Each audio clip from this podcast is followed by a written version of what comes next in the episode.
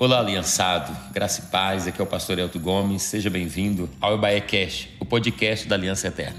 Você ouvirá agora uma mensagem de boas novas para a sua vida.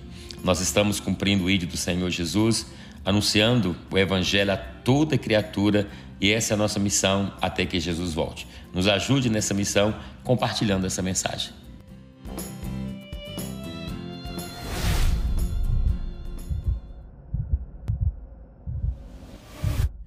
Olá, meus irmãos, graça e paz, tudo bem? Tudo bem com vocês? Que bênção, passando aqui nosso último dia do nosso devocional, vigésimo primeiro dia desse propósito. Como é bom fazer um propósito de oração, como é bom fazer um propósito de jejum e como é bom também chegar até o final. Hoje é nosso último dia, eu quero compartilhar com você essa palavra, né? Incentivar você também a continuar orando, jejuando, buscando a presença de Deus.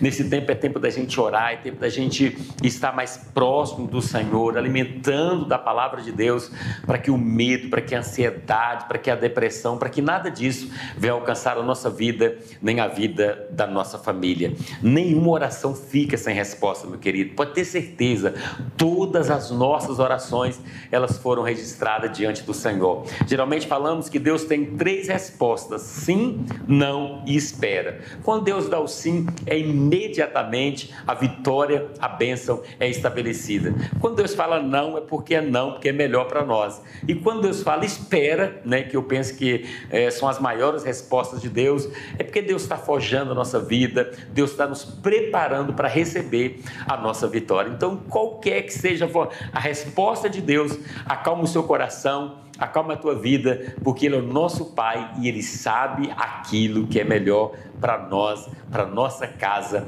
e para nossa caminhada. Hoje, no capítulo 21 de João, Jesus já havia né, ressuscitado, como falamos ontem, apareceu a Maria Madalena, né, conhecemos a história, Maria Madalena foi falar lá isso para todo mundo. Mas chega no capítulo 21, Jesus vai aparecer para os seus discípulos, porque o discípulo estava pescando. Essa história que é maravilhosa.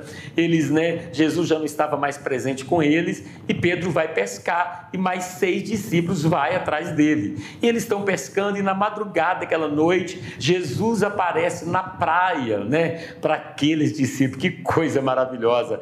Jesus aparece ali, né, e pergunta se eles tinham pescado alguma coisa e eles não tinham pescado absolutamente nada. E Jesus dá uma palavra para os discípulos dizendo: "Joga a rede para o lado direito que vocês vão pescar". E a Bíblia vai dizer que quando quando eles fizeram isso, eles apanharam 156 grandes peixes. Olha que coisa maravilhosa. Alguém vai dizer que esta é uma pesca perfeita, tendo em vista que a época havia ali, né, naquele mar ali, 153 diferentes variedades de peixes conhecidas.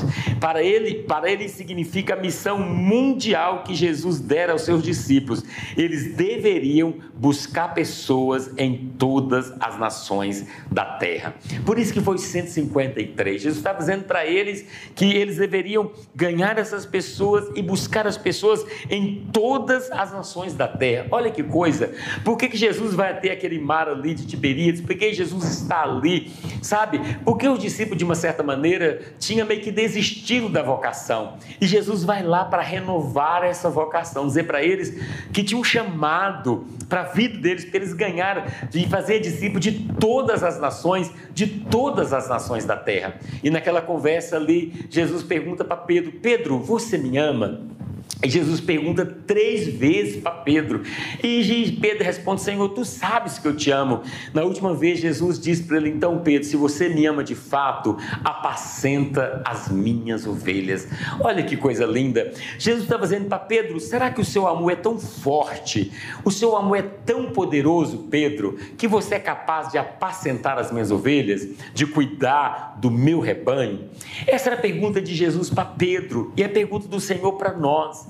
Será que verdadeiramente nós amamos o Senhor? Se nós realmente amamos a Deus, se nós amamos a Jesus, se nós reconhecemos a obra que Ele fez na nossa vida, se nós de fato reconhecemos que Ele nos deu um propósito, um significado, um sentido para a nossa vida, se de fato está claro no nosso coração, nós não vamos duvidar, nós vamos apacentar as ovelhas do Senhor, o rebanho de Deus, nós vamos querer envolver na obra obra de Deus. Então hoje eu queria deixar esse conselho para você nesse último dia desse jejum, desse propósito de oração. Nós oramos por tantas coisas, nós apresentamos o nosso coração ao Senhor nesse tempo, sabe? Nesse tempo de tanta angústia, nós apresentamos ao Senhor a nossa vida, a nossa família, os nossos amigos, a vida da igreja, sabe? Pedimos ao Senhor por proteção, por cura, pedimos ao Senhor que proteja também a nossa vida, que nos livre do mal, nos livre desse vírus, que o Senhor venha nos livrar da morte,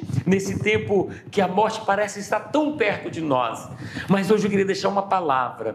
Tudo isso que nós fizemos e as orações que nós, sabe, é, é, colocamos diante do Senhor são justas, sabe? Mas hoje eu queria deixar essa palavra para você.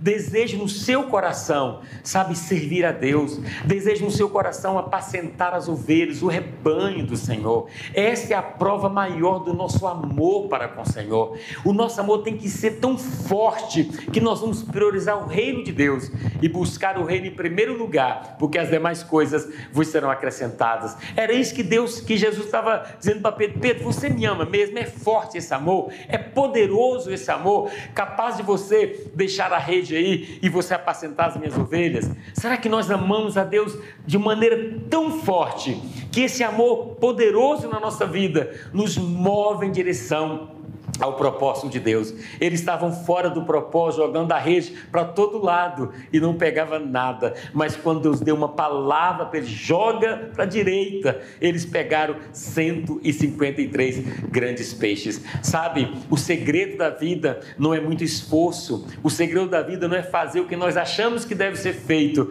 O segredo da vida é obedecer a Deus, obedecer à direção de Deus. Se Deus está mandando você jogar a rede para a direita, jogue para a direita que o resultado virá. Então que Deus te abençoe, continue né, servindo ao Senhor, continue orando a Deus, continue na presença do Senhor e acima de tudo, continue ouvindo a voz do Senhor e cumprindo o propósito. Que o seu amor, meu irmão, seja tão forte para com o Senhor, que você venha, quem sabe, abandonar as redes, abandonar tantas coisas e dizer: Senhor, eu te amo tanto que eu vou cuidar, que eu vou apacentar as suas ovelhas. Queira ser um líder de célula, queira ser um anfitrião, queira se envolver na obra de Deus, queira se envolver nas coisas do Senhor. Nós nos envolvemos nas coisas, é por amor, é por gratidão, por tudo que o Senhor fez por nós e fez também pela nossa casa e pela nossa família. Que Deus te abençoe. Obrigado por estar conosco nesse propósito e nós vamos continuar buscando o Senhor, porque a vitória é nossa.